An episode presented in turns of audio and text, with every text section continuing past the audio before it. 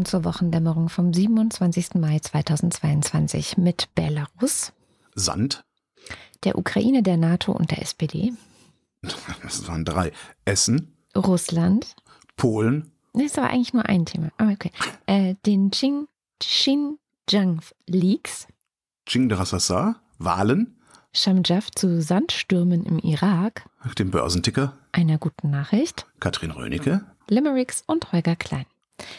Ich fange an mit Belarus. natürlich. Und zwar diese Woche wurde wieder der Aachener Karlspreis verliehen. Das ist ein Preis, da geht es um große Dinge wie Beitrag zur ähm, Demokratisierung und europäische Werte und ähm, solche Sachen. Und tatsächlich ging dieser Preis dieses Jahr an ein paar Bekannte aus Belarus, nämlich Svetlana Tiranowskaja. Das war ja die Präsidentschaftskandidatin, die vor zwei Jahren höchstwahrscheinlich die Wahl gewonnen hat, nach allem, was wir so über diese Wahl wissen.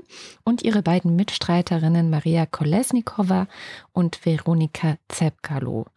Eine gute Erinnerung fand ich das an die eigentlich recht aktive Opposition aus Belarus. Aktiv ist jetzt Maria Kolesnikova zum Beispiel nicht, sie sitzt im Gefängnis, aber. Ich wollte gerade sagen, aktiv in Belarus oder vom, vom Ausland her? Vom, genau, Svetlana Tichanowskaja zum Beispiel reist ja wirklich durch die ganze Welt, spricht mit PolitikerInnen, mit äh, NGOs, also mit allen möglichen Leuten, die ihr helfen können, Opposition aus dem Exil zu machen. Äh, sie hat das ganz schön beschrieben oder in einem Beitrag gestern bei den Tagesthemen wurde das ganz gut beschrieben, dass durch die digitale Vernetzung der ganzen Welt das halt trotzdem ganz gut möglich ist, da auch noch in Kontakt zu sein mit diesem Land. Ähm, und ja, Svetlana Tichanowskaja war tatsächlich auch gestern Abend bei den Tagesthemen zu Gast im Interview und ich fand es insgesamt sehr schön. Äh, die Tagesthemen hatten auch dieses Thema an die Eins gehoben. Also es war die erste Nachricht, dass dieser mhm. Aachener Karlspreis dahin geht. Und sie haben auch noch einen großen Beitrag gemacht, auch über die Opposition in Belarus und dann eben dieses äh, Interview mit Svetlana Teranowskaja. Und da hat sie nochmal ganz gut erklärt, dass Opposition in Belarus gerade vor allem im Untergrund stattfindet. Uh, es stimmt, es gibt keine Massendemonstrationen mehr auf den Straßen. Aber Sie müssen verstehen, dass Demonstrationen in Belarus zu neuen politischen Gefangenen und Opfern führen würden. Zu weiteren verängstigten Familien und Kindern, deren Eltern im Gefängnis sitzen. Unser Kampf findet jetzt im Untergrund statt. Ich verstehe, dass die Leute 2020 begeistert waren von den schönen Kundgebungen in Belarus. Aber jetzt haben wir ungefähr 50.000 Menschen, die Folter und Gefängnis durchmachen mussten. Wir brauchen aber aktive Menschen, die nicht im Gefängnis sitzen. Wir wollen, dass unsere Leute kämpfen können. Und der beste Kampf geschieht gerade im Untergrund, wo wir diese kleinen Schritte machen, aber dafür jeden Tag, sodass wir den Druck aufrechterhalten können auf das Regime, sodass es versteht, hier ist noch nichts vorbei. Trotz Terror und Gewalt sind wir am Leben und bereit, den Kampf fortzuführen. Und auch die Menschen im Exil unterstützen das. Klar, hier ist es einfach, symbolträchtig auf die Straße zu gehen und keiner kommt dafür ins Gefängnis, aber in Belarus kommt man, wenn man die weiß-rot-weiße nationale Flagge schwenkt, für fünf Jahre ins Gefängnis. Das ist der Preis für Kundgebungen. Ich finde, es geht nicht nur darum, schöne Bilder zu zeigen, sondern um Aktionen, die den Druck aufrechterhalten. Uh, Und das fand ich nochmal einen wichtigen Hinweis, auch in Bezug auf das, was wir ja immer über Russland besprechen, weil nur weil wir nicht sehen mhm. hier, heißt das nicht automatisch, dass nicht doch etwas passiert. Nur muss es halt, genauso in Russland, im Untergrund passieren. Und das ist natürlich schwierig, weil? Wie willst du deine Aufmerksamkeit zum Beispiel auf diesem Land halten oder auf den Menschen, die da tatsächlich noch irgendwie gegen das Regime arbeiten? Du weißt auch nicht, wie viele das sind. Du hast einfach gar keine Vorstellung, was da passiert. Aber es ist trotzdem äh, für die wichtig, dass sie ja ein Stück weit auch unterstützt und gesehen werden. Ja, naja, ja. Ich denke mir immer, wenn so viel im Untergrund gemacht wird, warum sehe ich dann nicht mehr Sabotage? Aber vielleicht ist es auch so mein prinzipiell bellizistischerer Ansatz. wenn, wenn ich hier im Untergrund stören wollen würde, dann würde ich halt Sabotage verüben. Was ja in äh, Belarus tatsächlich passiert ist, also gerade auch im ja, Rahmen dieses Ukraine-Krieges, genau, dass sie die Eisenbahn äh, lahmgelegt haben. Ja. Und auch in, in Russland passiert was. Ja, die spontane Selbstentzündung äh, äh wichtiger Gebäude und sowas. Ne? genau. Ja. Man weiß halt auch nicht, ist das, ist das Sabotage vom Inland her? Oder äh, hat die Ukraine da, äh, wie nennt man das denn, kleine grüne Männchen im Einsatz, die äh, dafür sorgen, dass Russland nicht ganz so gut dasteht oder nicht ganz so gut vorwärts kommt?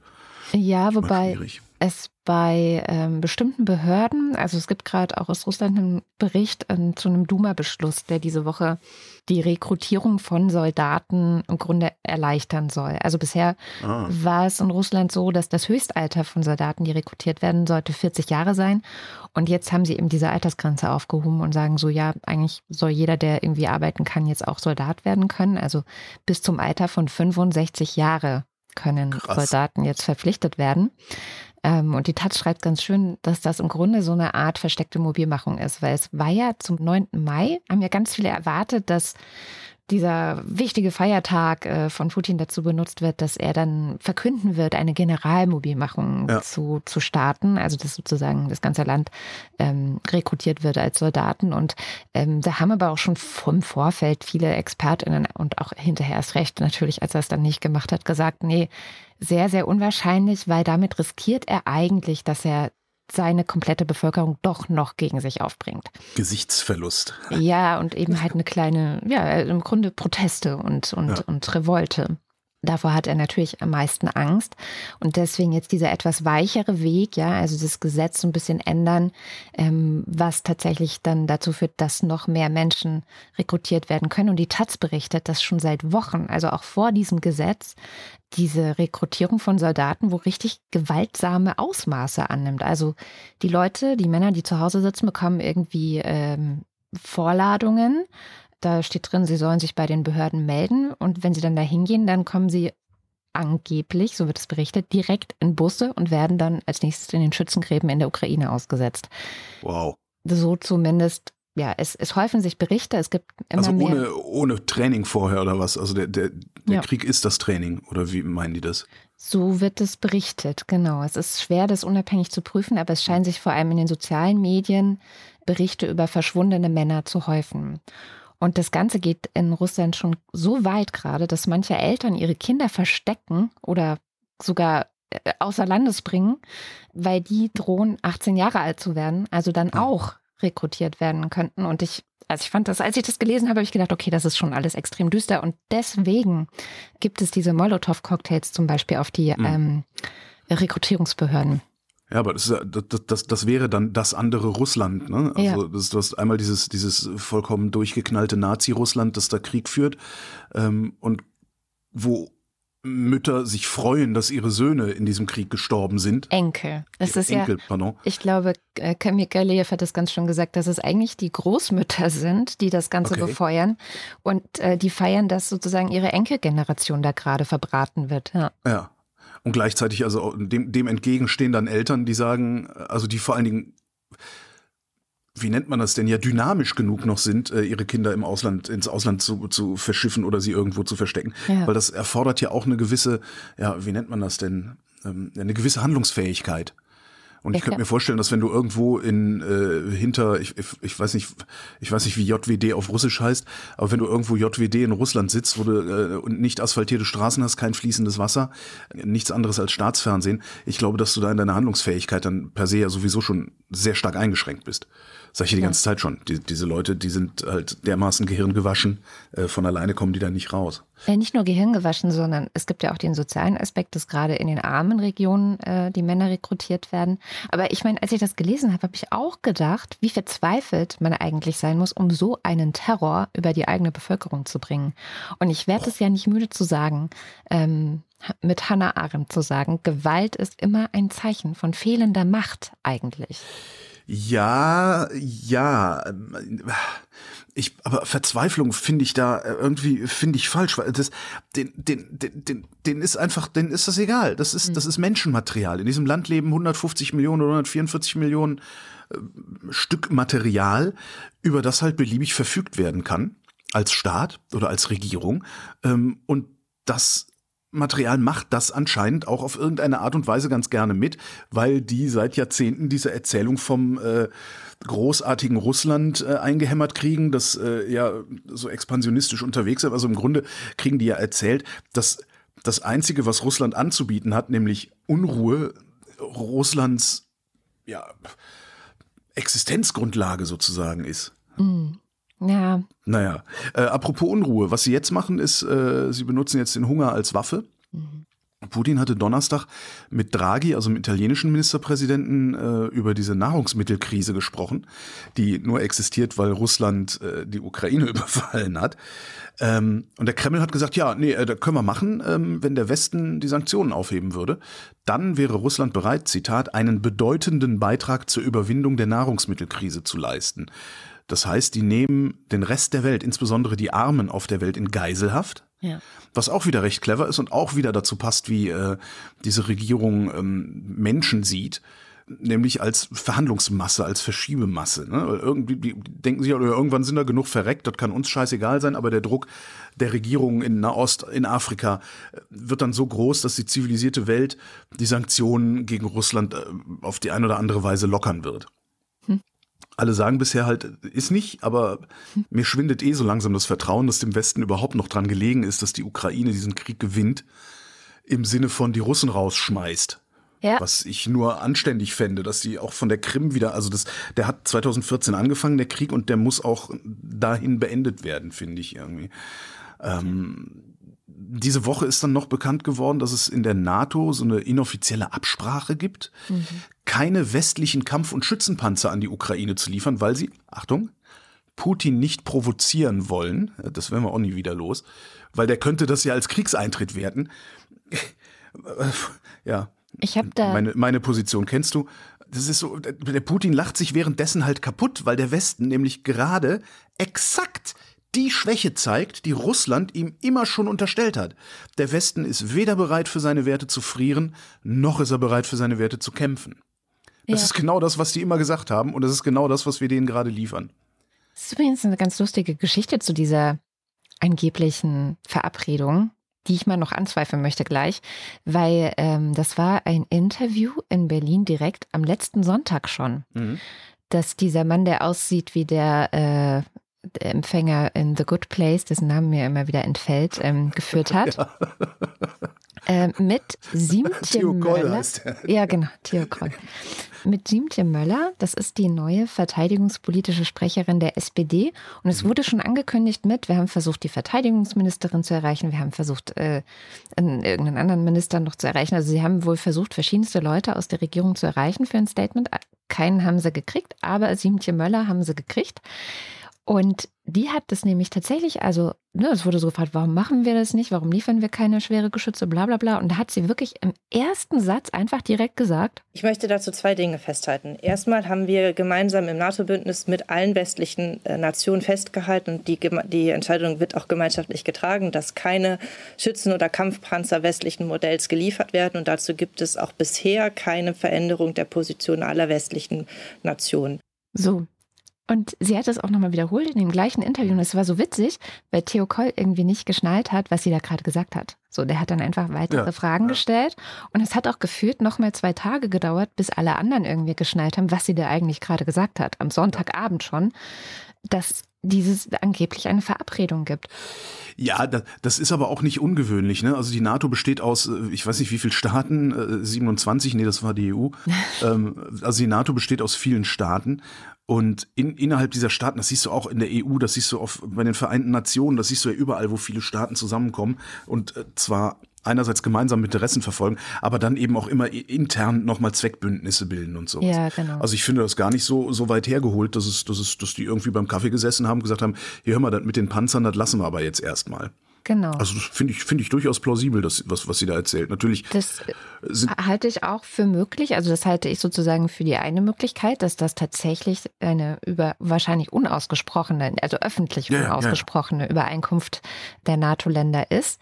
Das würde ja aber bedeuten, was ich auch nicht cool fände, dass die NATO sich da erpressen lässt und weniger äh, tut, ja. als möglich ist, um der Ukraine zu helfen. Das ist ja seit, das, das sage ich ja seit dem ersten Tag, dass nicht genug passiert. Das sieht, das sieht alles so aus, als würden wir insgeheim auf eine Ermüdung der Ukraine hoffen, um denen dann irgendeinen neuen Minsk-Scheiß andrehen zu können, um dann wieder billig Rohstoffe aus Russland kaufen zu können. Also letztlich also genau das zu machen, was 2014 dazu geführt hat, dass wir heute diesen großen Krieg in der Ukraine sehen. Also die, NATO hat übrigens ein Statement gegenüber der Bild ähm, gemacht, was das angeht, hat gesagt, nein, da gibt es keine ähm, Verabredung oder so. Das ist äh, also keine offizielle zumindest. Mhm. Das seien alleine nationale Entscheidungen. Sie haben aber eben auch nicht, und das kann man ja auch nicht dementieren, weil das ist halt nun mal die Natur einer unausgesprochenen genau. Übereinkunft von einzelnen Mitgliedern. Ähm, das, das heißt also, da war dann nämlich irgendwie alle so, ja, schaut, das hat die NATO gar nicht gemacht, das gibt's gar ja. nicht, die SPD lügt. Aber Leute, ihr seid ein bisschen naiv, kann ich da nur sagen, wenn ihr denkt, dass nur weil die NATO sagt, nö, nö, da haben wir nichts vereinbart, da gibt's nichts, dass es da nichts gibt, so. Aber ich finde trotz allem die Möglichkeit zwei, dass Frau Möller und auch Teile der SPD, weil bisher gibt es diese Bestätigung, dass das eine Verabredung innerhalb der NATO sei, wohl nur aus SPD rein. Also ich habe das nicht von anderen bisher gehört. Und es kann ja auch sein, dass sie das jetzt so aus dem Hut zaubern, um ihre eigene bräsige Politik zu rechtfertigen. Kann natürlich auch sein. Umso, ja, umso cleverer wäre es, ne? Weil, wie ich, wie ich sagte, nö, ist durchaus plausibel, dass es so eine Absprache gibt, also beim Käffchen. Ja. Ähm, ja, aber kann natürlich auch sein, dass die SPD einfach weiter Putin im Hintern steckt. Ja. Ja. Durchaus möglich. Ja, ja. Und ich bin gespannt, ob wir jemals die Wahrheit erfahren werden, weil ich habe jetzt echt versucht, mich an dieses Ding einzulesen, was stimmt denn jetzt und was nicht. Und das, mhm. ich habe mehr Fragezeichen hinterher gehabt als irgendwelche wirklich konkreten Antworten. Aber gute Arbeitshypothese. SPD-Bräsigkeit äh, und schicken wir einfach die zweite Reihe oder dritte Reihe vor. Die soll sich da mal um Kopf und Kragen reden. Äh, bald ist Schwamm drüber, dann kriegst du trotzdem dein Pöstchen oder sowas. Ja, ja ich finde halt beides scheiße. Weil, ja, also gut, in dem einen Szenario wäre halt die SPD, die, die scheiße ist. In dem anderen Szenario wäre die ganze NATO scheiße. Das gefällt mir irgendwie beides nicht. Also Entschuldigung, hier scheiße. Jetzt habe ich es noch ganz Na, Die SPD wäre gesagt. währenddessen dann immer noch scheiße. Ne? Wir kommen sowieso nicht da raus. Äh, das stimmt. Irgendwie. Und mit jedem Tag, der vergeht und den Scholz sich weigert, für irgendwelche Fotos äh, in die Ukraine zu fahren und dann für irgendwelche ja. Fotos woanders hinfährt.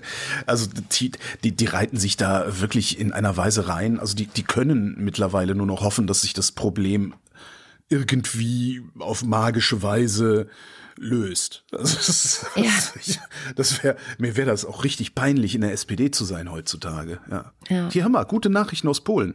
Aha. Auch wieder so ein schönes Ding ähm, zum Testen der eigenen Ambiguitätstoleranz. Ne? Mhm. Das, ähm, ich feiere Polen ja dafür, wie sie an der Seite der Ukraine stehen. Okay. Gleichzeitig finde ich Polen auch maximal scheiße, weil sie den Rechtsstaat untergraben ja, und das Ganze als EU-Mitglied machen. Und bei diesem Rechtsstaatsproblem, da hatten wir ja, also die, die EU hat ja ähm, eine Strafe verhängt, und zwar eine Million Euro pro Tag. Seit 200 Tagen muss Polen diese Strafe zahlen, beziehungsweise zahlt Polen diese Strafe, weil nämlich die äh, rechtskonservative Regierung eine sogenannte Disziplinarkammer eingerichtet hat. Die Disziplinarkammer ähm, wird ernannt vom Landesjustizrat. Der Landesjustizrat wird von der Politik kontrolliert und ist dazu da, äh, Richter rauszuschmeißen. Mhm. Ja, so. Und da hat die EU gesagt, nee, Moment mal, das ist äh, gegen die Unabhängigkeit der Justiz, äh, das ist gegen die europäischen Werte hier, ihr, äh, ihr lasst das jetzt, ihr schafft das jetzt ab äh, und solange ihr das nicht abschafft, gibt's halt eine Million Euro Strafe am Tag. Und jetzt hat Polen gesagt, wir lösen das Ding auf. Wir lösen diese Disziplinarkammer auf, weil wir brauchen auch das Geld aus Brüssel. Sanktionen wirken. Ja. Ähm, wir brauchen auch das Geld aus Brüssel, also kommt das Ding weg.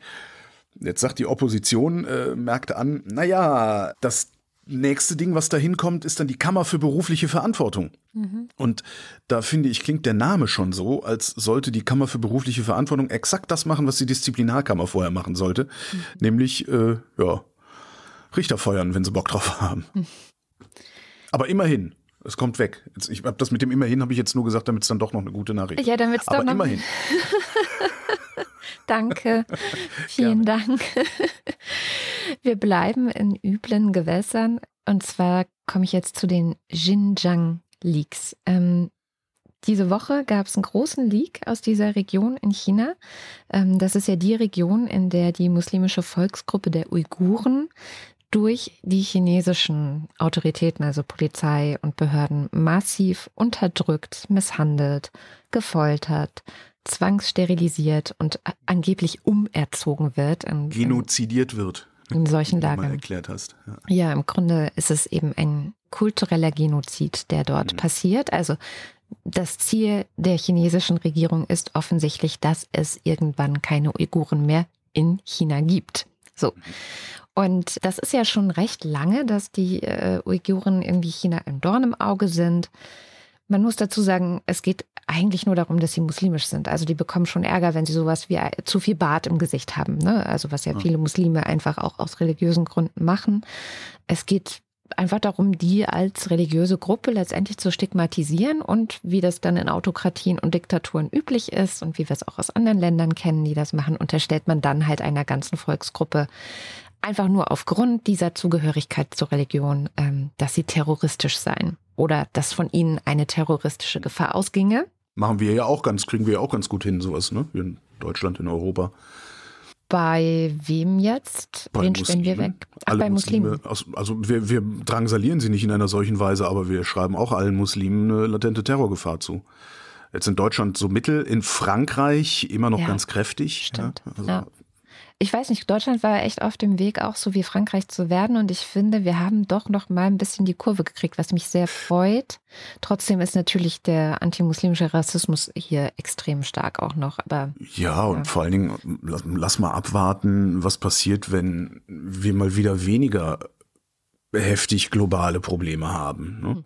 Also auf irgendwas müssen sich die Rechtsextremen ja wieder stürzen. Das stimmt. Jetzt haben sie irgendwie, eventuell kriegen sie einen Affenpocken ähm, wo, sie, wo sie sich dran hochziehen können. Aber ja, im, im Moment sieht es danach aus, als würde, würde äh, mal wieder Gendern und Trans irgendwie das nächste Ziel der, mhm. der, der, Rechtsextremen werden. Ja, entschuldige, ich äh, habe dich weggetragen. Naja, also wir sind bei den Uiguren immer noch. Also den ja. ne, Terrorismus, wir kennen es immer auch von Erdogan, wir kennen es auch in Indien, wird es ja auch so argumentiert, auch gegen Muslime übrigens. Also im, im Grunde in den beiden größten Ländern dieser Welt, äh, bevölkerungsreichsten Ländern dieser Welt, haben wir massiven antimuslimischen Rassismus bis hin zur wirklich Unterdrückung auch dieser Gruppen.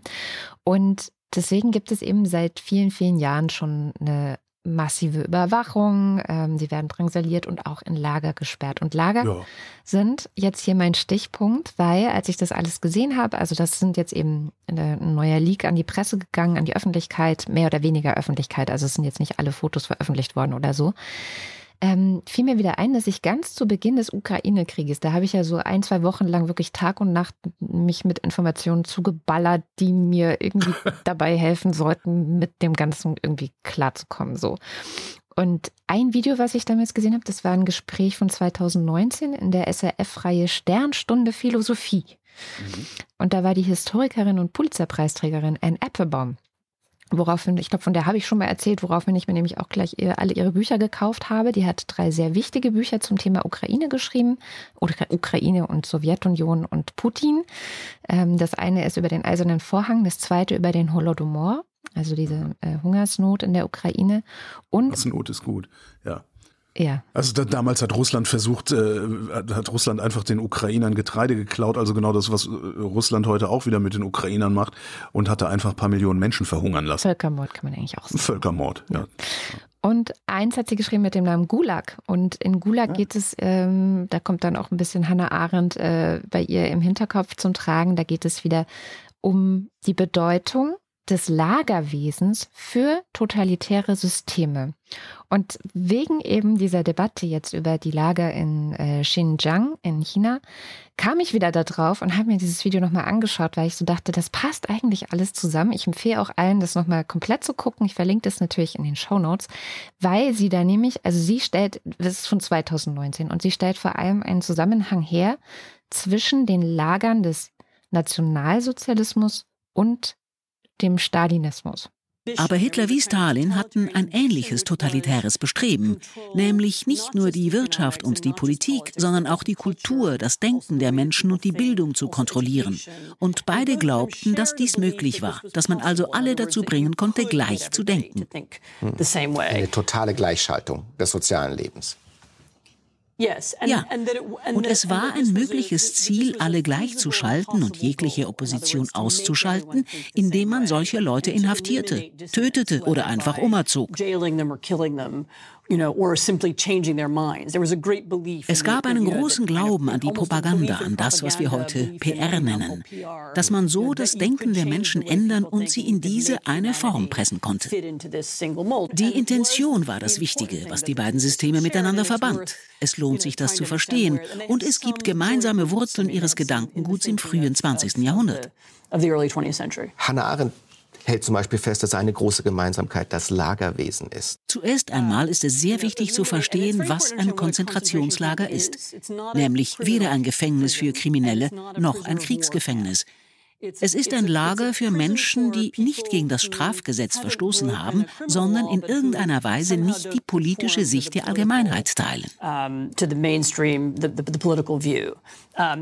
Diesbezüglich hatten die Lager in beiden Systemen ähnliche Funktionen. Das Gulag-System. Ja, die Gulags und die Konzentrationslager der Nazis waren Lager für Menschen, die nicht kriminell waren, sondern anders dachten oder aus irgendeinem Grund nicht ins System passten. Und Beide Systeme hingen von den Lagern ab.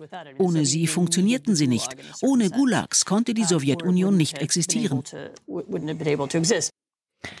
So, und ich, warum bringe ich das jetzt wieder? Weil ich tatsächlich darin den Grund sehe, warum es wichtig ist, da nicht wegzuschauen. Also, mhm. weil man sieht eben auch hier eine Gemeinsamkeit. Ich finde es auch, also sie, ich, sie führt es noch viel weiter aus, wie auch die Propaganda eine wichtige Rolle spielt. Also, dass du auch deiner Bevölkerung gar nicht die Wahrheit sagst und auch nicht die Wahrheit zeigst, was passiert, ähm, sodass sie auch gar nicht wissen, was ist echt und was ist nicht echt, dass es keine unabhängige Berichterstattung gibt. Das gehört da auch mit dazu. Und sie spricht, wie gesagt, eigentlich nur über, so, äh, über Stalin und Hitler und wie sie das gemacht haben, wie sie im Grunde ihre Bevölkerung gleichgeschaltet haben damit. Mhm. Und ich finde, man sieht das jetzt eben eins zu eins, aber auch wieder in China. Und wir wissen ja. In Russland. Und in Russland, genau. In Russland passiert das Gleiche auch gerade wieder. Und ich finde, dass diese, ja, diese Parallele uns Warnung sein sollte, nicht wegzuschauen. Und wir schauen schon ganz schön lange weg. Ich habe noch mal geguckt, ich habe mich vor fünf Jahren das erste Mal mit äh, Maya Wang von Human Rights Watch äh, über das Thema unterhalten. Da war ich aber schon spät. Also eigentlich ist es ja schon sehr lange ähm, so auf dem, zumindest bei Menschenrechtsorganisationen, äh, auf dem Schirm, was da passiert. Und wir schauen weg und wir machen weiter Geschäfte. Und solche Systeme, das ist halt das, was, glaube ich, die Gefahr davon ist. Die respektieren nicht nur die Menschenrechte ihrer, ihrer Mitbürger nicht im Zweifel, wenn sie eben nicht reinpassen, sondern auch die Grenzen anderer Länder nicht. Und da wird es eben gefährlich. Na, das sehen wir gerade in Russland. Ich weiß nicht, wie weit China da ist, äh, solche Ausfälle äh, zu wagen. Puh man würde denken, also China macht bisher nicht so den Eindruck, als ja. würden die tatsächlich expansionistisch, also auf so eine Art und Weise jetzt militärisch expansionistisch unterwegs sein, um da Grenzen zu verschieben, sondern die, die kaufen sich halt lieber ganze Landstriche, so Piräus oder irgendwie sowas. Aber eine Aufrüstung ähm, gibt es schon, eine Masse. Naja, klar, die Aufrüstung Jahren. gibt's. Ja, ja, sicher. Aber die gibt's halt überall und äh, das ist ja eine Rüstungsspirale. Das ist ja der Scheiß, den wir uns da irgendwie eingetreten haben wann auch immer wir damit angefangen haben, irgendwann nach dem, nach dem 30-jährigen Krieg wahrscheinlich schon.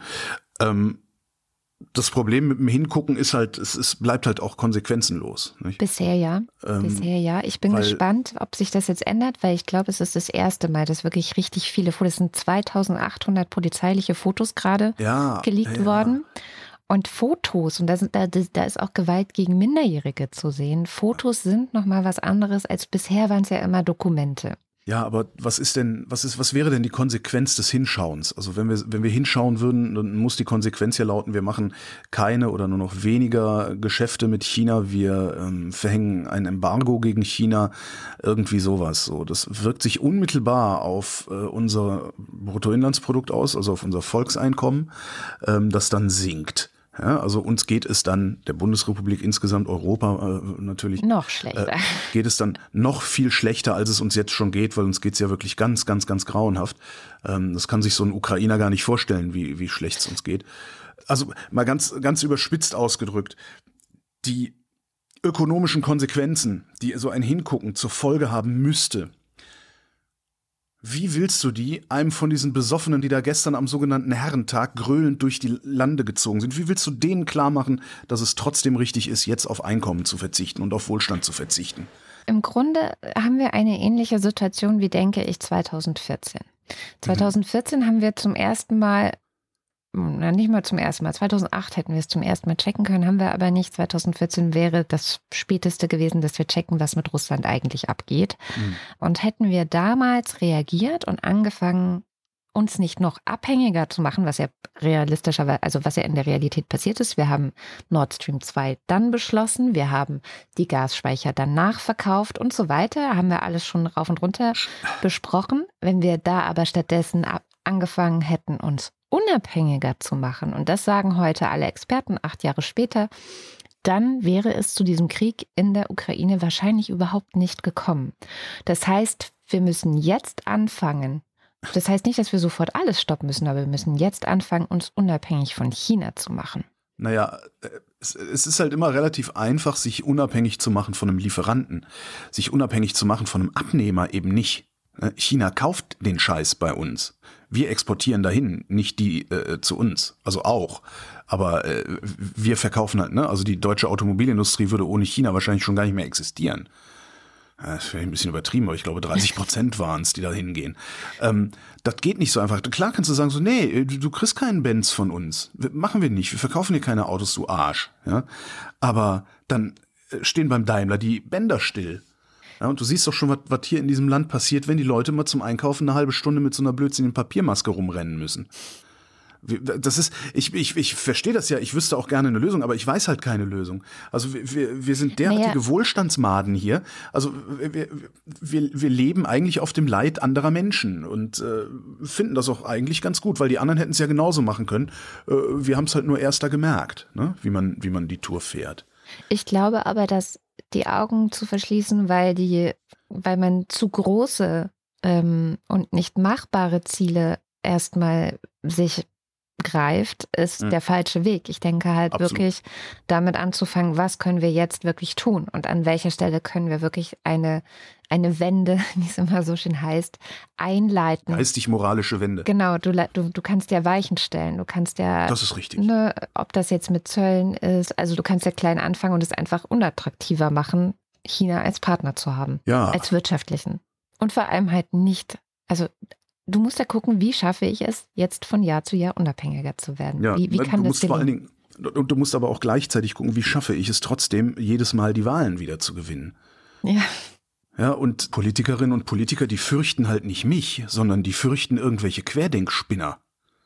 Ja, und solange das so ist, und äh, auch da weiß ich nicht wirklich einen Weg raus, außer dass ich auch anfange, der Politik zu drohen und mit Fackel und Mistgabel vor das Haus des Ministerpräsidenten zu laufen, bis er mit mir redet und mich ernster nimmt als die. Aber solange die Politik von solchen Leuten wie mir nichts zu befürchten hat, und das scheint sie nicht zu haben, solange muss sie doch auch nicht in meinem, ich sag mal, moralisch äh, höher stehenden Sinne handeln dann handeln die lieber äh, im Sinne der Leute, die sagen, hey, hier Massenarbeitslosigkeit, äh, äh, Industriestandort Deutschland, bla bla bla bla bla.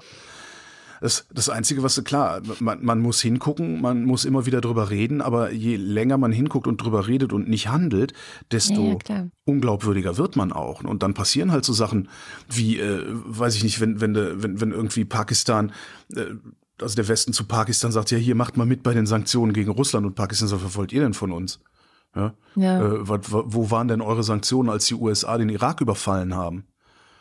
Was natürlich, es ist halt eben so ein Pipi-Kaka-Kindergarten-Argument, weil das ändert ja nichts daran, dass das jetzt Unrecht ist, aber sie benutzen es halt. Ne? Whataboutism halt, ja. ja. Das ist ja, ja das den, beliebteste. Den, den, aber dafür, dafür machst du halt Tür und Tor auf, indem du sagst, ja, guck mal da, die machen Menschenrechtsverletzungen äh, und gleichzeitig kümmerst du dich aber nicht darum, dass sie entweder unterbleiben, beziehungsweise guckst dann, wenn woanders Menschenrechtsverletzungen sind, guckst halt ein bisschen weg. Ne? Ostukraine.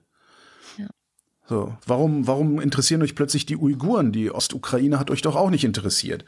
Da kann ich mich dann auch weg äh, pipi kackern.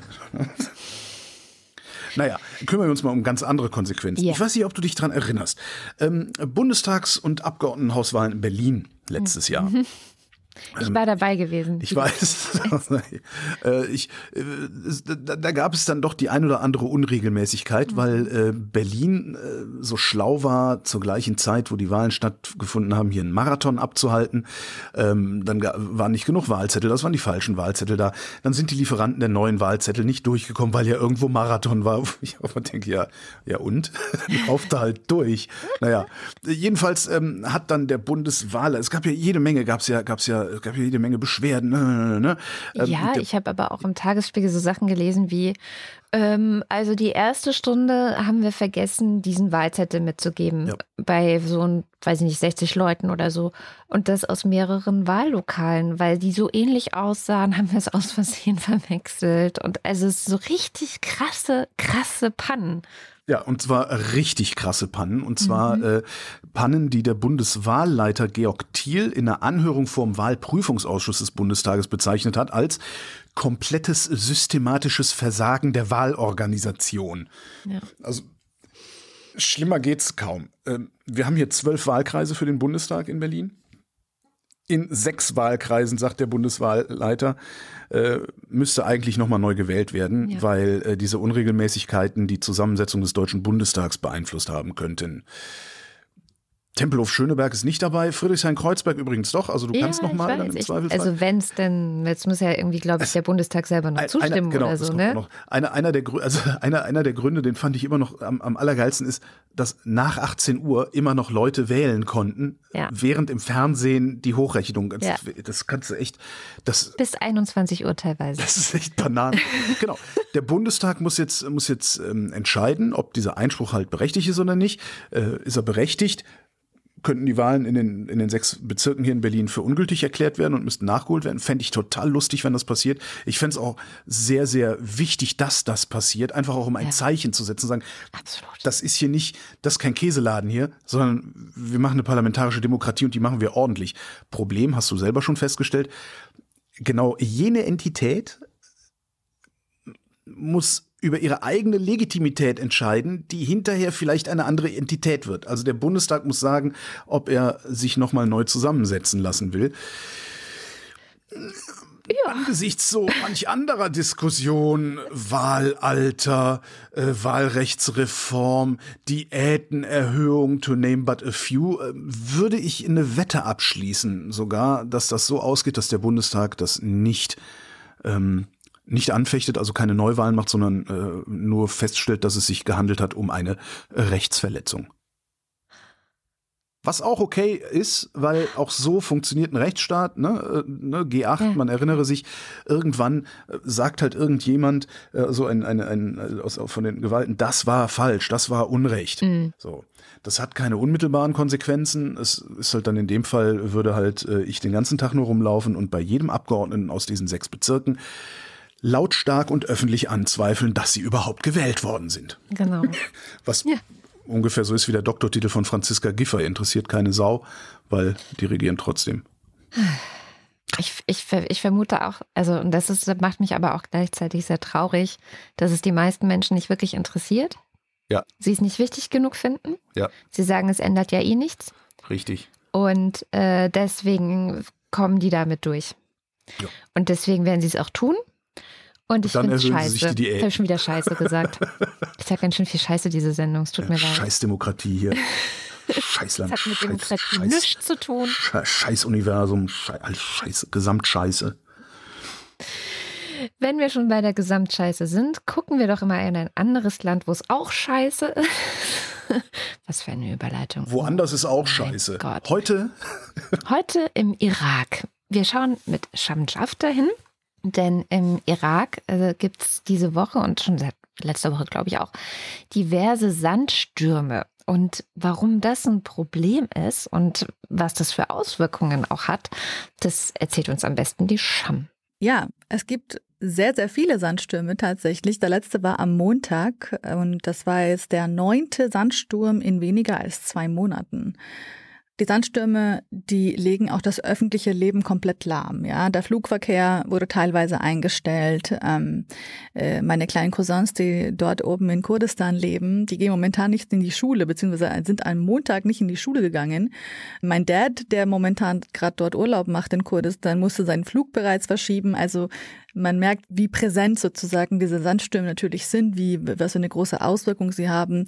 Und die haben natürlich auch nicht nur Auswirkungen auf das öffentliche Leben, sondern auch auf die Gesundheit der Menschen vor Ort, nämlich Tausende von Menschen, äh, vor allem ältere Menschen oder Menschen, die zum Beispiel Asthma haben, äh, mussten laut dem irakischen Gesundheitsministerium mit Atembeschwerden ins, äh, ins Krankenhaus gebracht werden. Ein Mensch bisher kam ums Leben. Und diese Sandstürme, wie kommt es zu Sandstürmen? Das ist jetzt nichts Neues sozusagen im Irak. Es gab schon immer Sandstürme. Vielleicht kurz zu einer kleinen unwissenschaftlichen Erklärung von Sandstürmen. Es ist einfach, wenn ich es mal einfach erklären würde, ist, wenn es immer weniger regnet, wenn es zunehmend trocken wird um, ähm, und wenn sich Wüsten bilden, dann eben, ja, kommt es zu Sandstürmen. Aber das ist jetzt eine sehr einfache Erklärung für eine genauere und wissenschaftliche Erklärung. Da, da müsst ihr mal selbst nachgoogeln. Aber wie gesagt, das ist keine Seltenheit im Irak, dass es Sandstürme gibt. Vor allem im Sommer kam es immer wieder zu Sandstürmen, kommt es immer wieder zu Sandstürmen, aber so viele waren es bisher noch nie. Und ähm, Irak ist laut der UN eines der Länder, eines der fünf Länder tatsächlich, die am meisten von den Auswirkungen des Klimawandels betroffen sind. Und es leben einfach dort 41 Millionen EinwohnerInnen. Das Land wird tatsächlich immer trockener. Letztes Jahr ähm, erlebte der Irak eine der schlimmsten Dürren seit Jahrzehnten.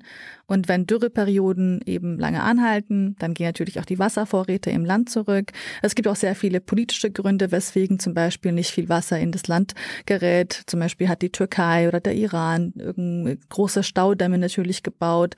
Und man sagt auch, eine der anderen Gründe abseits von der ganzen Klimakrise äh, kann auch sein, dass das einfach eine verfehlte Wasserpolitik ähm, war in den letzten Jahrzehnten und äh, natürlich auch diese diese ja, sehr, sehr besondere Lage zwischen diesen ganzen Nachbarstaaten, zwischen diesen mächtigen Nachbarstaaten, die eben dazu, die haben auch einen sehr großen Einfluss darauf, wie viel Wasser eigentlich im Irak oder auch nach Kurdistan gerät. Und ähm, das Ministerium für Wasserressourcen hatte tatsächlich vor ja vor einiger Zeit davor gewarnt, dass die beiden großen berühmten Flüsse Euphrat und Tigris innerhalb von 20 Jahren ausgetrocknet sein können. Man sieht es auch an manchen Videos, die viral gehen in den sozialen Medien, wie zum Beispiel manche Leute einfach so in den Fluss steigen können und es einfach nur knöcheltief Wasser drin ist. Also es ist einfach wirklich noch sehr wenig Wasser drin. Und die Sache mit den Sandstürmen, das wird tatsächlich nicht abnehmen. Also für die kommenden Monate rechnen Meteorologinnen mit weiteren Sandstürmen und für die kommenden Jahrzehnte mit tatsächlich noch viel, viel, viel mehr. Das Umweltministerium ähm, hatte davor gewarnt, dass das Land in den nächsten zwei Jahrzehnten durchschnittlich 272 Tage pro Jahr von Sandstürmen heimgesucht werden könnte. Und das ist ja fast das ganze Jahr. Ja, fast das ganze Jahr. 2050 soll es über 300 sein. Also das, das Ganze wird immer schlimmer und ich glaube, es täte uns gut, wenn wir darauf achten, ähm, wenn wir über den Klimawandel sprechen, über die Klimakrise sprechen, dass wir genau über diese Länder sprechen, die am meisten davon betroffen sind. Denn Klimamigration wird das Thema werden in den nächsten Jahren. Und wir sagen immer so, ja, ach, der Klimawandel bis 2030 sollten wir das erreicht haben. Äh, wir setzen uns diese großen, ambitionierten Ziele, aber wir merken bereits jetzt schon die Auswirkungen in einigen Ländern, wo es wirklich viel heißer wird, wo es wirklich viel trockener wird und dahin zu sehen. Und da haben wir schon bereits die Beweise, äh, in, in welche Richtung das gehen kann und die, Diskussion dahin zu lenken. Denn ähm, ja, Klimagerechtigkeit und Klimamigration werden einfach uns begleiten und darauf eine Lösung zu finden und sich Gedanken darüber zu machen, ist jetzt eigentlich jetzt besser als später. Was ich ganz interessant finde an dieser Geschichte ist, äh, dass Iran, Irak, Kuwait und Syrien ähm, sich zusammengetan haben, um etwas gegen die Sandstürme zu unternehmen. Was jetzt ein bisschen so klingt, wie als äh, um den Wind aufzuhalten. Ähm, was ich vor allen Dingen deshalb interessant fand, weil das so ein Thema ist, das für unser ein, ist das ja nicht existent. Wir reden ja hier nicht darüber, was tun wir gegen den Sandsturm, sondern bei uns geht es ja eher um Hochwasserkatastrophen oder, oder irgendwie sowas. Mhm. Und was sie, was Scham sagt, was äh, ein Problem sein könnte, sie haben es tatsächlich als Problem identifiziert, das Wassermanagement. Die haben einfach miserables Wassermanagement betrieben über die letzten Jahrzehnte zusammen mit Dürre äh, durch Klimawandel äh, senkt das das Grundwasser ab. Ähm, und sagte Scham ja auch, die Türkei saugt äh, sehr viel Oberflächenwasser ab, was dann im Iran und Irak wieder fehlt. Davon mal abgesehen, dass das also von, von diesem andere Länder, andere Sitten oder andere Länder, andere Naturkatastrophen-Aspekt mal abgesehen, ich glaube, dass da noch sehr, sehr viel Potenzial für sehr, sehr hässliche Kriege liegt in diesem Thema Wassermangel in eben dieser Region, Iran, Irak und so weiter. Weil die Türkei, also besonders die Türkei, die fühlen sich ja als Hegemon über die gesamte Region irgendwie und die werden einen Teufel tun, ihre Staudämme leer laufen zu lassen, nur weil Iran, Irak sagen, hier lass mal, lass mal ein bisschen Wasser ab, wir äh, würden hier gerne unsere Felder bewässern. Das kann ich mir tatsächlich nicht vorstellen. Und ähm, gibt sogar einen Umweltschützer, äh, ich habe jetzt nicht aufgeschrieben, aus welchem Land der kommt, Ali Shariat heißt er, der äh, hat gesagt, der Grundwassermangel wird relevanter sein als die derzeit stattfindenden Atomverhandlungen. Was ein Hinweis darauf ist, dass er aus dem Iran kommt, fällt mir gerade auf. Mhm. Ähm, als Umweltschützer muss man sowas natürlich sagen. Aber vielleicht hängt das tatsächlich am Ende äh, doch irgendwie stärker zusammen, als man gerne hätte, weil irgendwann wird um Wasser gekämpft werden. Mhm. Wenn nicht sogar gekämpft werden müssen, wenn sie es mit Diplomatie nicht hinbekommen. Und Diplomatie ist gerade in der Region ja auch immer so ein bisschen eine, eine etwas haarige Sache. Ähm, da passt dann auch direkt dazu, äh, dass der Iran ja auch gerne Atomwaffen haben wollen würde. Nicht? Wir erinnern uns, äh, 2015 gab es das Atomwaffenabkommen. Damit leite ich jetzt quasi über zum nächsten Thema. Clever, ne? Ah, du bist gut, ja. Das ist nicht schlecht, ja, weil ich dachte, Moment mal, äh, da wird, da, da wird gekämpft werden und ähm, das wird möglicherweise ein Land geben, das dann Atomwaffen hat. Mhm. Oder noch ein Land, Israel hat ja auch. Ähm, also Atomwaffenabkommen 2015 haben äh, der UN-Sicherheitsrat, wo ich mich immer noch frage, warum ist Russland da noch nicht rausgeflogen? Warum kann man die da nicht rausschmeißen? Weißt du das? Ja, genau. Es müsste ähm, einheitlich. Es, es, es müsste eine. Ah, okay, ja, dann kannst du es ja vergessen. Genau, also es ist immer das Konsensprinzip, beziehungsweise es gibt eben Veto-Möglichkeiten ja, ja, ja, oder. Ja, und irgendeinen findest du immer im Zweifelsfall die Chinesen. Jedenfalls hat der UN-Sicherheitsrat und Deutschland äh, haben zum Iran damals gesagt, ihr reichert nicht weiter äh, Uran an, also ihr versetzt euch nicht in die Lage, Kernwaffen zu bauen. Dafür heben wir Sanktionen auf. Ähm, hat auch funktioniert. Äh, die haben sogar Kontrolleure ins Land gelassen, also war alles einigermaßen ruhig. Die USA unter Donald Trump haben das ab Abkommen dann beerdigt, 2018, weil Trump behauptet hat, einfach behauptet hat, der Iran würde sich nicht dran halten, hat keine Belege geliefert. Dann sind die Amis ausgewichen darauf, dem Iran Dinge vorzuhalten, die absichtlich nicht verhandelt worden waren, nämlich Raketenprogramm, Menschenrechtsverletzungen. Das, das da haben sie halt absichtlich damals 2015 da nicht reinverhandelt, damit sie es überhaupt verhandelt kriegen. Mhm. Was auch ganz clever ist. Ja, das wissen wir auch spätestens seit dem Westfälischen Frieden von 1648, dass es eine sehr gute Sache ist, nicht über alles zur gleichen Zeit verhandeln zu wollen. Sonst wäre jetzt wahrscheinlich immer noch 30-jähriger Krieg, beziehungsweise 330-jähriger Krieg. Jedenfalls hatten die Amis das Ding zerschrotet. 2019 hat der Iran gesagt, okay, äh, wenn ihr uns nicht entgegenkommt, dann fahren wir unser Urankarussell jetzt wieder an.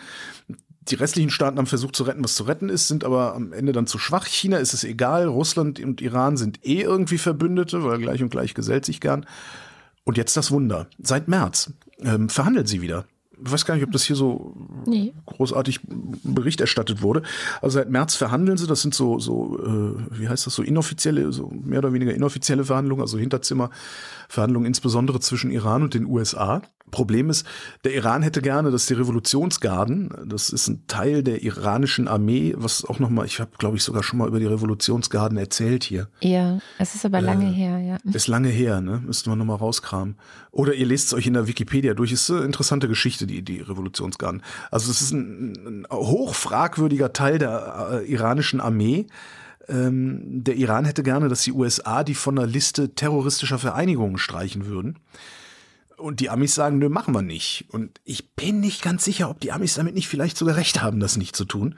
Weil, also, die sind halt dazu da. Nein, die sind halt dazu da, also es sagt ja das Wort Revolutions, die sind halt dazu da, die iranische äh, islamistische Revolution, die sie da hatten, zu bewachen und durchzusetzen mit allen Mitteln. Und eigentlich im Inland, aber im Ausland machen sie es halt auch, äh, ne, mit so einem Anker zu Hisbollah, wo wir auch nochmal über den Libanon eigentlich sprechen müssen. Jedenfalls, ähm, äh, wir gucken mal, wie lange die USA diese, diese Politik noch halten können. Sie nennen es ja Maximum Pressure. Ähm, weil so langsam, zumindest wenn, wenn man so die Bericht liest, scheint den Amis auch klar zu werden, dass die ganze Nummer nicht so, nicht so wirklich so funktioniert, indem du einfach nur maximal Druck ausübst und Druck ausübst und Druck ausübst. Äh, irgendwann weicht man dem dann halt aus, zumal der Iran ja dieser Tage auch noch Russland in den Hintern kriecht. Was auch ein Hinweis darauf sein könnte, äh, dass die Amerikaner sich vielleicht mal was überlegen sollten. Und was wiederum ein hübsches Einfallstor für den Westen ist, ne? zu sagen, pass mal auf, wir lassen die Revolutionsgarden, äh, lassen, wir, lassen wir raus, aber dafür trennst du dich von Russland oder irgendwie sowas. Tja. Und es gibt Proteste zunehmend auch noch. Also im Iran passiert demnächst was, da bin ich mir ziemlich sicher. Mhm. Wobei eigentlich die ganze Zeit da was passiert. Äh, die haben ja auch, also die haben die Sanktionen, Iran ist korrupt, äh, Inflation ist über 30 Prozent, bei Lebensmitteln über 40 Prozent. Äh, Covid und der Krieg dämpfen den Handel mit China. Ähm, das heißt, da gehen dann auch die Leute auf die Straße. Vielleicht hilft das dann auch noch ein bisschen am Verhandlungstisch. Aber ich weiß nicht, ob das mit den Revolutionsgarden eine gute Idee ist. Ja, eben. Also im Zweifel prügeln die halt sowieso alles nieder. Und ich finde, Iran, habe ich jetzt häufiger gehört, ist so leider auch ein Beispiel dafür, dass ein Land Sanktionen auch ganz schön aussitzen kann und sich auch einrichten kann. Zwar eher ungemütlich, aber eben halt doch einrichten kann, während es über Jahre, Jahrzehnte äh, sanktioniert wird und eben nicht so teilhat am hm. Welthandel, wie es könnte, aber trotzdem hat es eine gewisse Stabilität. Und das ist eigentlich mit Hinblick auf Russland eher beunruhigend. Ja, zumal du, also im Iran hast du ja im Wesentlichen, ähm, ja, du hast halt diese, diese, diesen Religionsklimbim äh, und die Erzählung vom Westen als Satan, der mhm. versucht, äh, das Land zu übernehmen. Und das hast du in Russland halt auch, aber in meiner Wahrnehmung hast du das in Russland noch viel, viel krasser, weil Russland eben dazu auch noch imperialistisch unterwegs ist.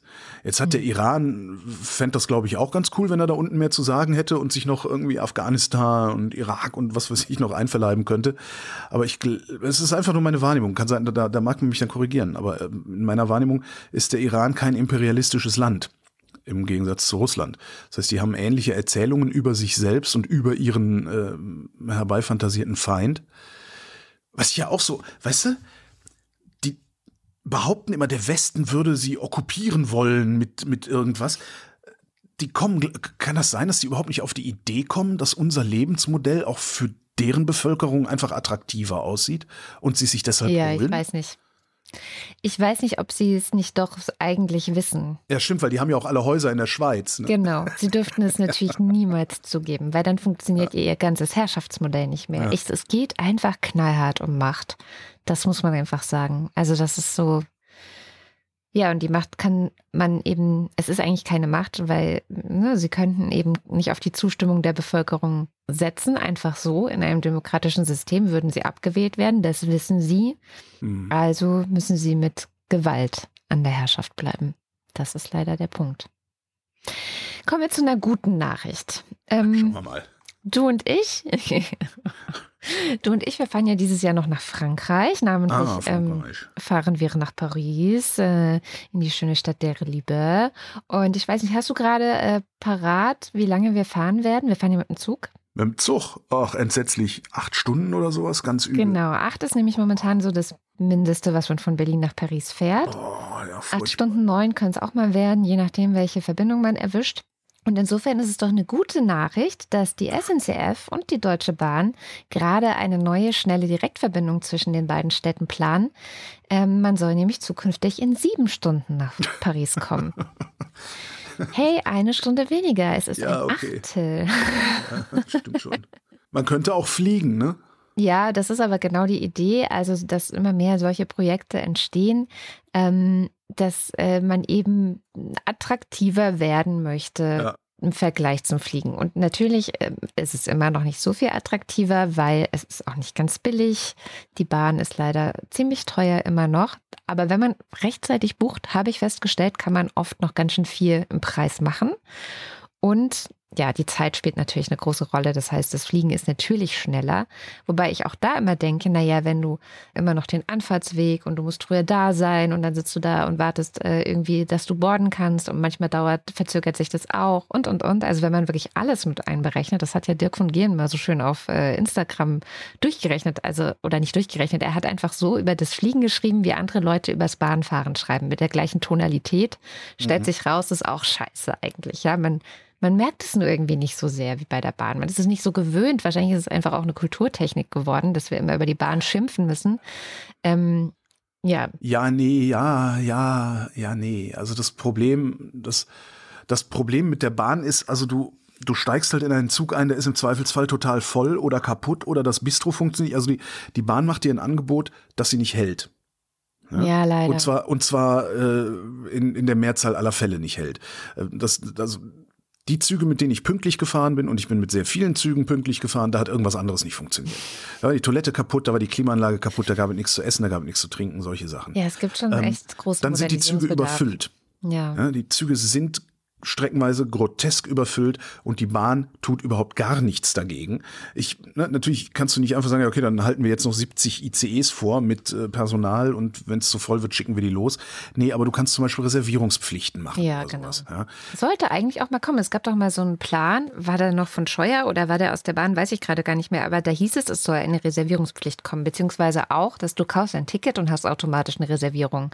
Und das würde ja bedeuten, dass du eben nicht mehr diese überfüllten Züge hast, sondern hey, der, der Zug ist voll, nimm den nächsten so. Ja, und dann wäre dann halt, wenn dann halt No-Show ist, dann fährt der Zug halt halb voll. Äh, dann, ja. Irgendwas kann man, man kann ja da was machen. Ne? Das für die Bahn ist ja nur wichtig, dass es bezahlt wurde dann. Nee, das kannst du dann ja, ähm, dann müsstest du ja sagen, okay, wenn du nicht kommst, äh, ja, so wie beim Flugzeug, okay, klar, kann man auch eigentlich auch mit der Bahn machen. Wenn du nicht kommst, hast halt bezahlt, fliegst nicht mit, zahlst trotzdem.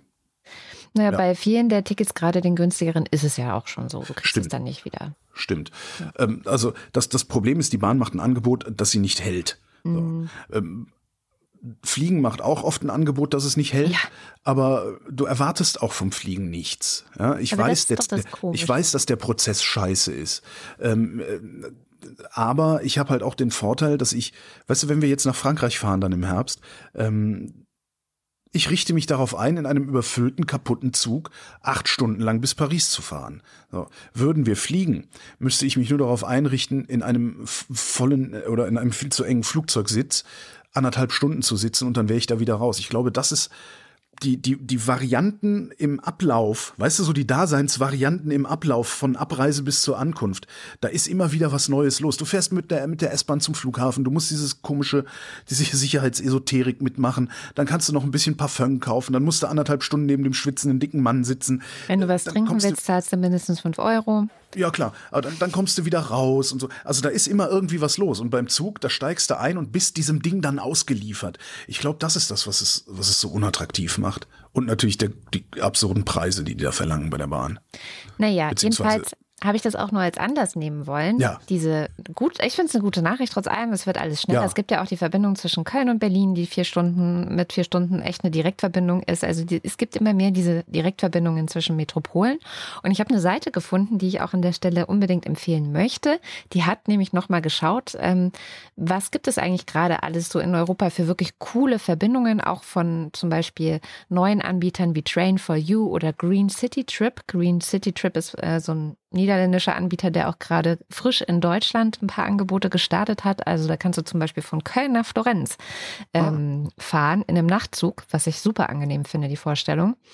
Ähm, aber nur an bestimmten, also bisher nur an bestimmten Daten. Das ist noch alles ein sehr eingeschränktes Angebot, aber da tut sich halt was. Und gerade bei der ÖBB, das hatten wir glaube ich auch schon mal hier in der Sendung, lohnt es sich immer zu gucken, die österreichische Bahn, weil die irre viele Nachtzugangebote haben. Die sind auch, glaube ich, mit die wahrscheinlich Avantgarde gerade, was ähm, noch mehr Nachtzüge, noch mehr Nachtzüge für ganz Europa angeht. Also die bauen das richtig krass aus. Äh, die legen gut vor. Ich glaube, die wollen der größte Nachtzuganbieter in äh, Europa werden. Mal gucken, ob wir, ob wir äh, da auch noch mitmachen mit diesem Wettbewerb. Wenn natürlich. Nein.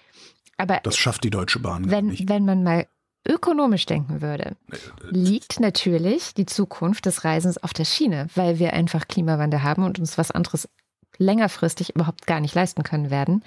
Und äh, so gesehen ist es ökonomisch sinnvoll, zu sagen, hey, da gehen wir mit, wir machen mit in diesem Wettbewerb. Ja, Österreich hat es erkannt. Ja, ja genau. Ja, Deutschland nicht, weil wir haben ja die Lufthansa und die äh, muss ja volle Flugzeuge bzw. leere Flugzeuge fliegen lassen, um die Slots nicht zu verlieren und alle müssen nach Mallorca. War ja auch gerade so. wieder diese Woche eine Meldung, dass irgendwie der BR wegen äh, zu wenig Flie Flügen äh, weiter rote Zahlen schreibt und so. Also es läuft eigentlich richtig mies gerade für die Flugluftfahrt, muss man sagen.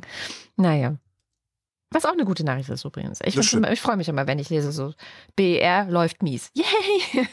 Und was man natürlich, was man natürlich auch sehen muss, ist, äh, die Österreicher, die haben es insofern wesentlich besser, als die mit dem Zug viel schneller in Italien sind als unser eins. Mhm. Ne? Klar, aber wenn du natürlich einen Nachtzug hast, der dich nach Italien bringt, dann ist es ja auch irgendwie komfortabel. Ja, das stimmt, ja, ja, klar. Aber mhm. den musst du halt auch haben. Ja, den gibt's ja jetzt. Hab ich gerade erzählt. Nicht bei uns. In Köln. Ja, Du musst in, in, vier Stunden nach Köln, so tagsüber, und dann fährst du den in der Nacht von Köln nach Florenz. Ist doch eigentlich. Ja, aber wenn man jetzt zum Beispiel nach Florenz flöge, nicht? ja, du darfst es nicht. Ja! Mann. Kommen wir lieber schnell zu den Limericks der Woche. Das Thema war, weil wir letzte Woche darüber gesprochen haben, gibt es eigentlich irgendwas Neues zum Thema Affenpocken? Ich habe es ehrlich gesagt nicht weiter verfolgt, außer dass die Limericks äh. geschrieben wurden. Nee, also es ist, ne? es, es, es herrscht ein, ein, ein erhöhte, ich sag mal, ein erhöhtes Bewusstsein, ähm, dass da ein Virus unterwegs ist, das eine sehr, sehr lange Inkubationszeit hat und ähm, ja, wird halt geguckt nach Eindämmungsmaßnahmen und im Moment sieht das nicht so aus, als würde es da ein größeres Problem geben. Mm, ja, 21 Tage müssen Infizierte und Kontaktpersonen in Isolation gehen. Uh. Hier jedenfalls unser Wochendämmerungspoet mit seinem Limerick zum Thema Affenpocken. Wochendämmerungspoesie. Limericks aus dem Papierkorb des Weltgeschehens. Alternative Heilmethoden. Den Querdenker Ingo aus Ockenheim, den suchten ganz plötzlich die Pocken heim. Statt mit Schulmedizin therapierte man ihn mit Bachblüten und Artischockenschleim.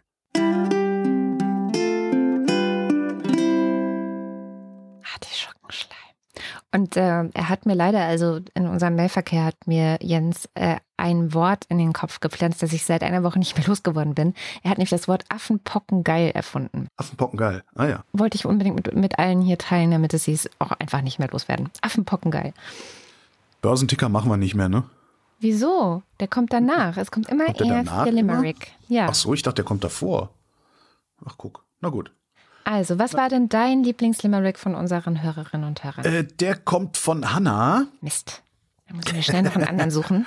Es war einst ein Mann aus Winterthur, der stand auf gegen die Impfdiktatur. Dann begann's ihn zu jucken, die Pocken eiter zu spucken, wahrlich aus Wüchse seiner Protestkultur. Dann nehme ich den von Michele, der Pockenlimerick. Beim Kumpel auf seiner Keramik liegt sonst immer aus die Titanic. Diesmal, oh Graus, legt die Bildzeitung aus, die machen mit Pocken jetzt Panik. Machen sie auch. Habe ich, hab ich auch im Vorbeigehen im Bäcker gesehen. Das ist also, naja. Naja. Kommen wir zum Börsenticker. Montag. Dow Jones gewinnt 2%. Dienstag. Schwarzer Tag für Social Media Aktien. Mittwoch. Der nächste Stabilisierungsversuch. Donnerstag. Mit Wortspiel. Feiertag an den Börsen. Freitag. DAX setzt Erholungsrallye fort. Hm. Wir gehen wieder mit einem kleinen Lächeln aus der Börsenwoche. mit einem guten Portfolio ins Wochenende. Dann kommt jetzt der Faktencheck. Heute wieder mit Nandor Hulverscheid. Hallo Nandor. Hallo. Was hast du denn in den vergangenen zweieinhalb Stunden noch finden können, was wir in der Sendung vielleicht nicht ganz richtig oder nicht ganz vollständig erzählt haben? Mm, ja, ähm, so ein paar Sachen sind da doch äh, bei rumgekommen. Ich fange mal an mit dem News-Thema NATO. Da hattet ihr über die inoffizielle Absprache oder ja, wie auch immer man das nennen will, in der NATO gesprochen, die äh, aus Richtung der SPD vor allem kommuniziert wurde, dass es da ja die Vereinbarung eigentlich gäbe, dass man keine modernen westlichen Kampfpanzer dorthin schicken wolle.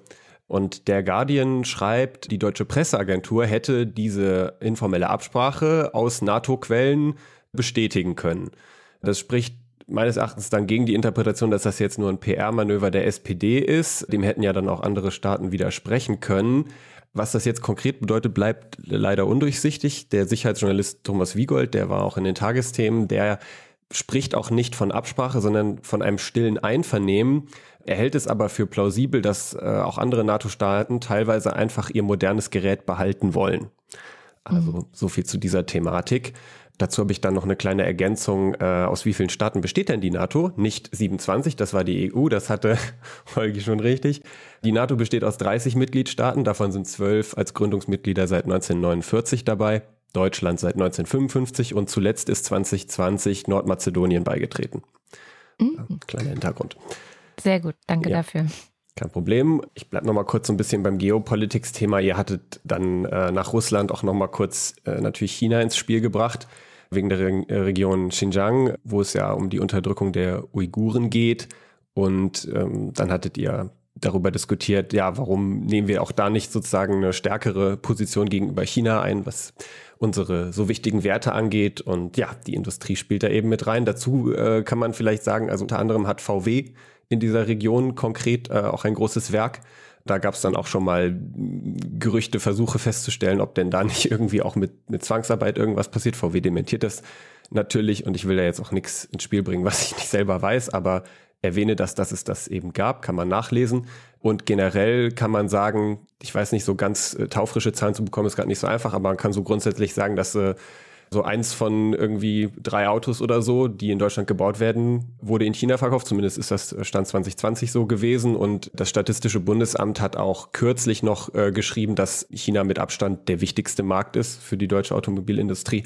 Mhm. Und das gilt natürlich aber auch für andere ähm, Branchen, dass China ein unglaublich wichtiger Abnehmer ist. Ja, also äh, China ist die Werkbank der Welt, aber die Werkzeuge, die dort zum Einsatz kommen, da steht natürlich dann häufig ein europäisches Unternehmen mit seinem Markennamen drauf.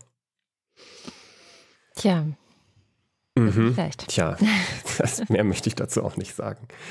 Dann hattet ihr, hattest du mit Scham gesprochen über die Lage im Iran, Irak, Sandstürme, auch als Folge des Klimawandels und Scham, das hat sie auch selber gesagt, hat sich das sich jetzt nicht groß damit beschäftigt, warum es da eigentlich überhaupt jetzt diese Sandstürme gibt, abgesehen davon, dass sie halt jetzt häufiger auftreten.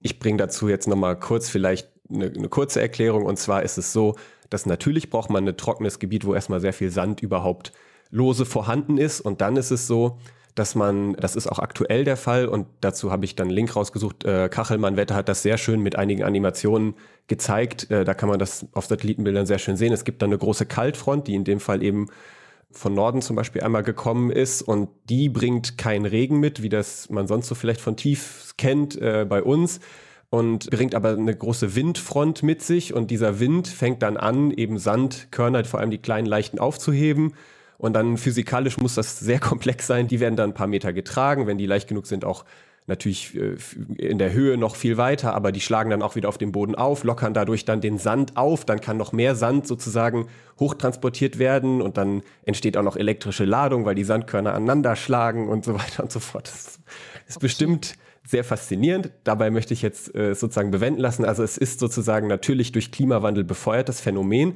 aber es ist letztlich ein, ein Wetterereignis, das eben vor allem durch so Tiefdruckgebiete, durch Druckunterschiede und durch starke Winde dann passiert.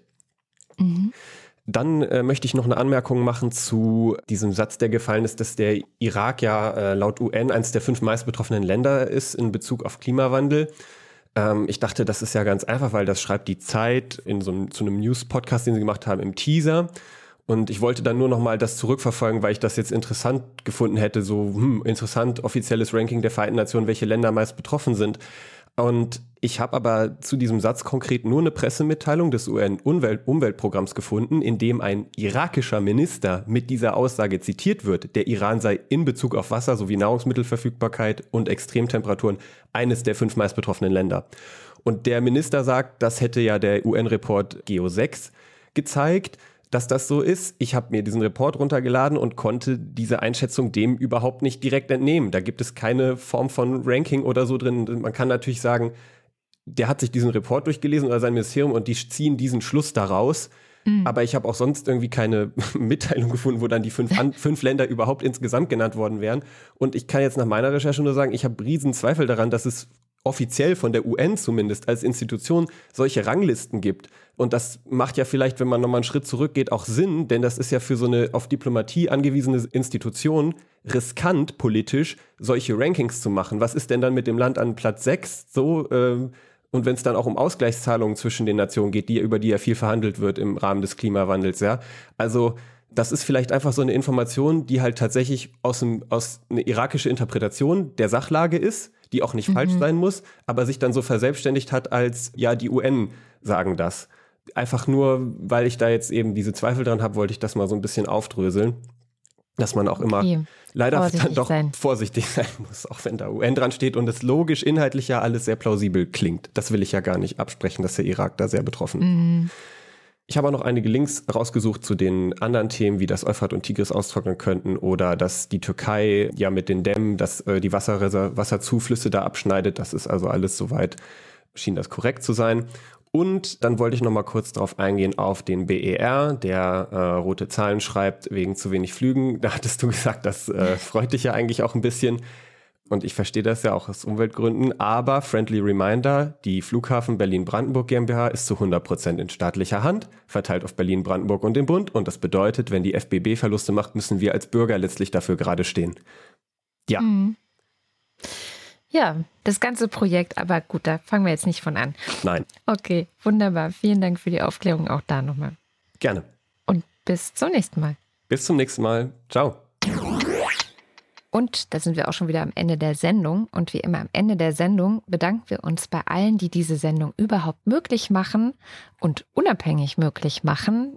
Das heißt, äh, solange ihr uns unterstützt mit einem kleinen oder großen Geldbetrag und wo auch immer ihr den hinterlassen wollt, das findet ihr auf wochendämmerung.de. Eine Möglichkeit wäre, das über Steady zu tun. Da gibt es die Ultras und den Fanclub unter anderem die uns so viel Geld jeden Monat dalassen, dass wir jetzt deren Namen vorlesen.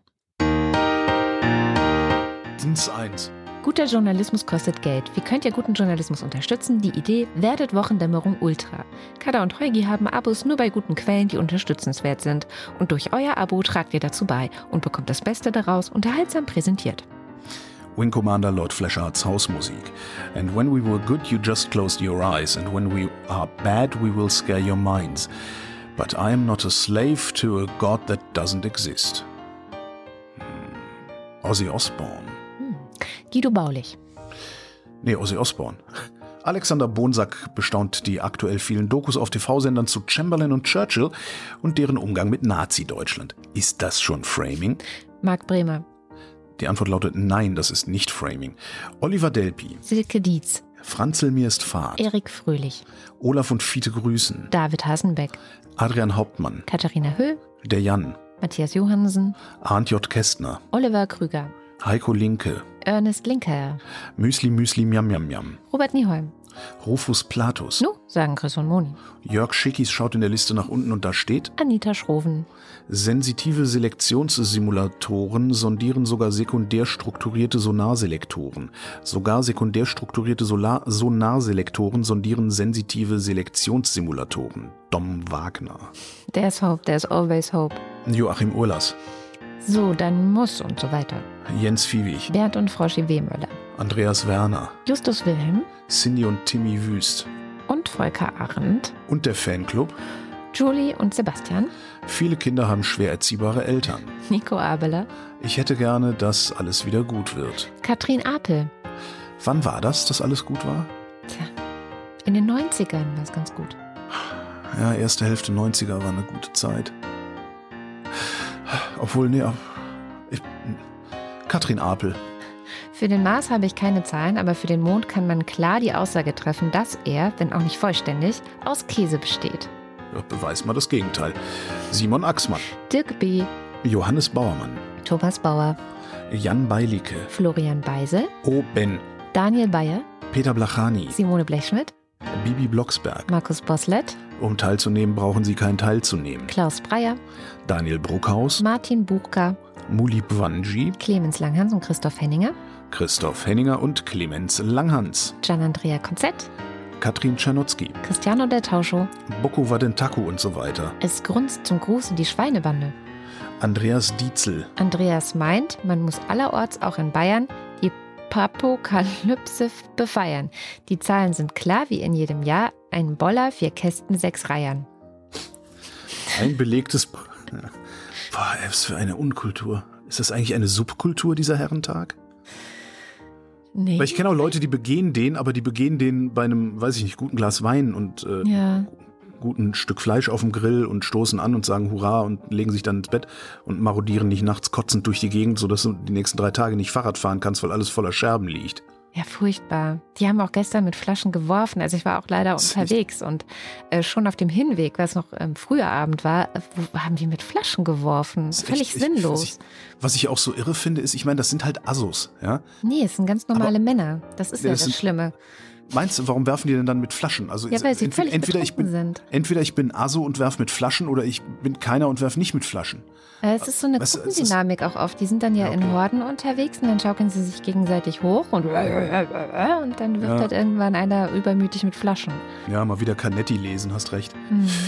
Ein belegtes Brot mit Schinken, ein belegtes Bott mit Hai. Was ist rot und schlecht für die Zähne? Ein Ziegelstein. Nico Erfurt, Stefan F. Claude Fankhauser, Sally der Pinguin sin- sinniert. Fischstäbchen sind auch nur Pinguin-Pommes. Matthias Flader, Oliver Förster. Olli Frank, Markus und Julia freuen sich über jede neue Folge. Andreas Freund, Der Lux freut sich auf Freibadfritten. Marcella Frick. Mariana Friedrich. Heute hat mein Arbeitgeber verkündet, dass eine allgemeine und so weiter. Mareike Geib. Jörn Arne Göttich, Christian Gottinger. Bärbel Grothaus, Es heißt Fritten. Grüße aus Pommes, Trottelhausen.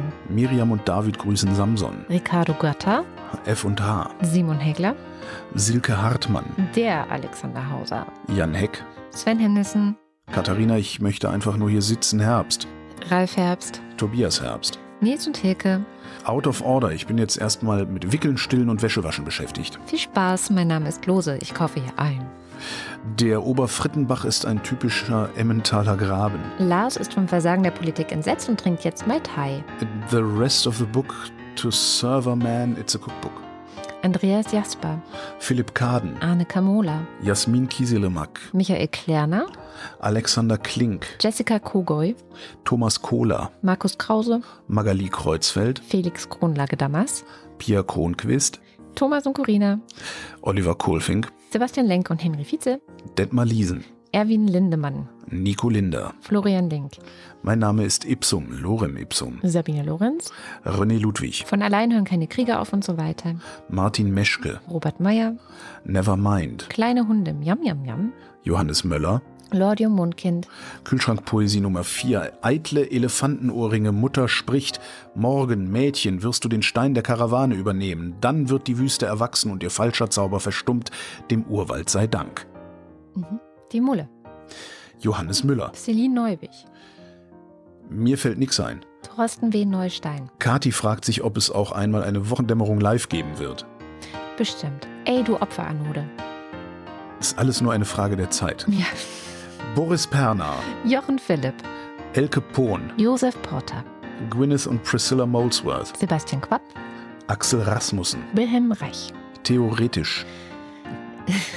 Da jeder so gerne Barbaras Rhabarberkuchen aß, nannte man sie Rhabarber Barbara. Rhabarber Barbara merkte bald, dass sie mit ihrem Rhabarberkuchen Geld verlieren, verdienen konnte.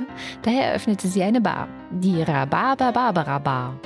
Marc Riese, Milena Robbers, Christian Rohleder, Markus Römer, Anna Roth, Sven Rudloff, Jürgen Schäfer, Christian Schmidt, der Schommi, Susanne Schulze, Elias Seichter. Tim Seitz, Hallo, ich bin Troy McClure. Chip Chip und Jab, Theresa Sievert, Abracadabra, Hokus Krokus, Luxus Locus, Simsalami Bim, Bim.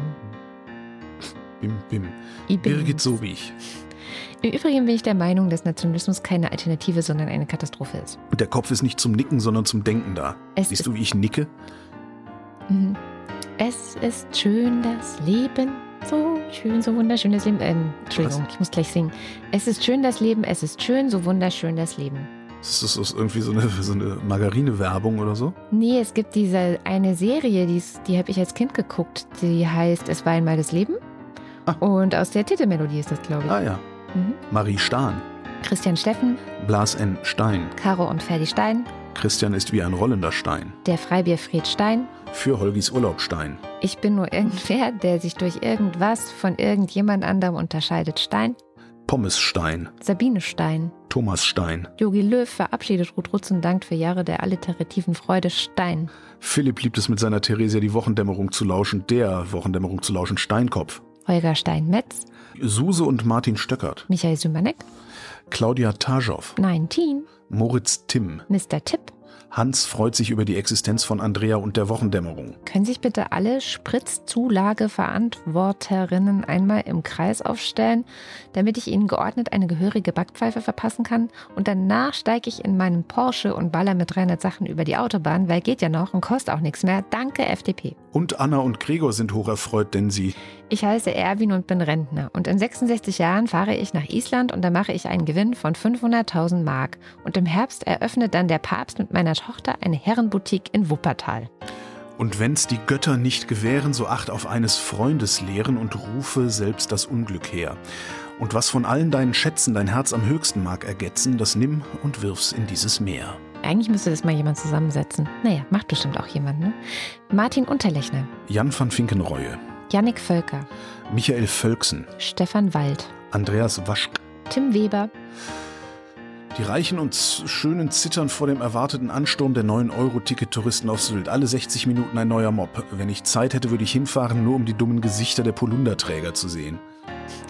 Martin Wittmann. Anja und Jan wieder in Bielefeld. Jenny Wiegand. Tobias Wirth. Alain Wohlfahrt. Cindy und Bert Wüst. Christoph Ziesecke. Fürs Töchterchen, du hast die Rechnung ohne das Milchmädchen gemacht. Sabine Giel. Der Raketenmann. Und Dexter Tischi. Vielen herzlichen Dank. Cindy und Bert, sehr schön. äh, ja, vielen Dank. Ja. Und das war die Wochendämmerung vom 27. Mai 2022. Wir danken für die Aufmerksamkeit. Tschüss.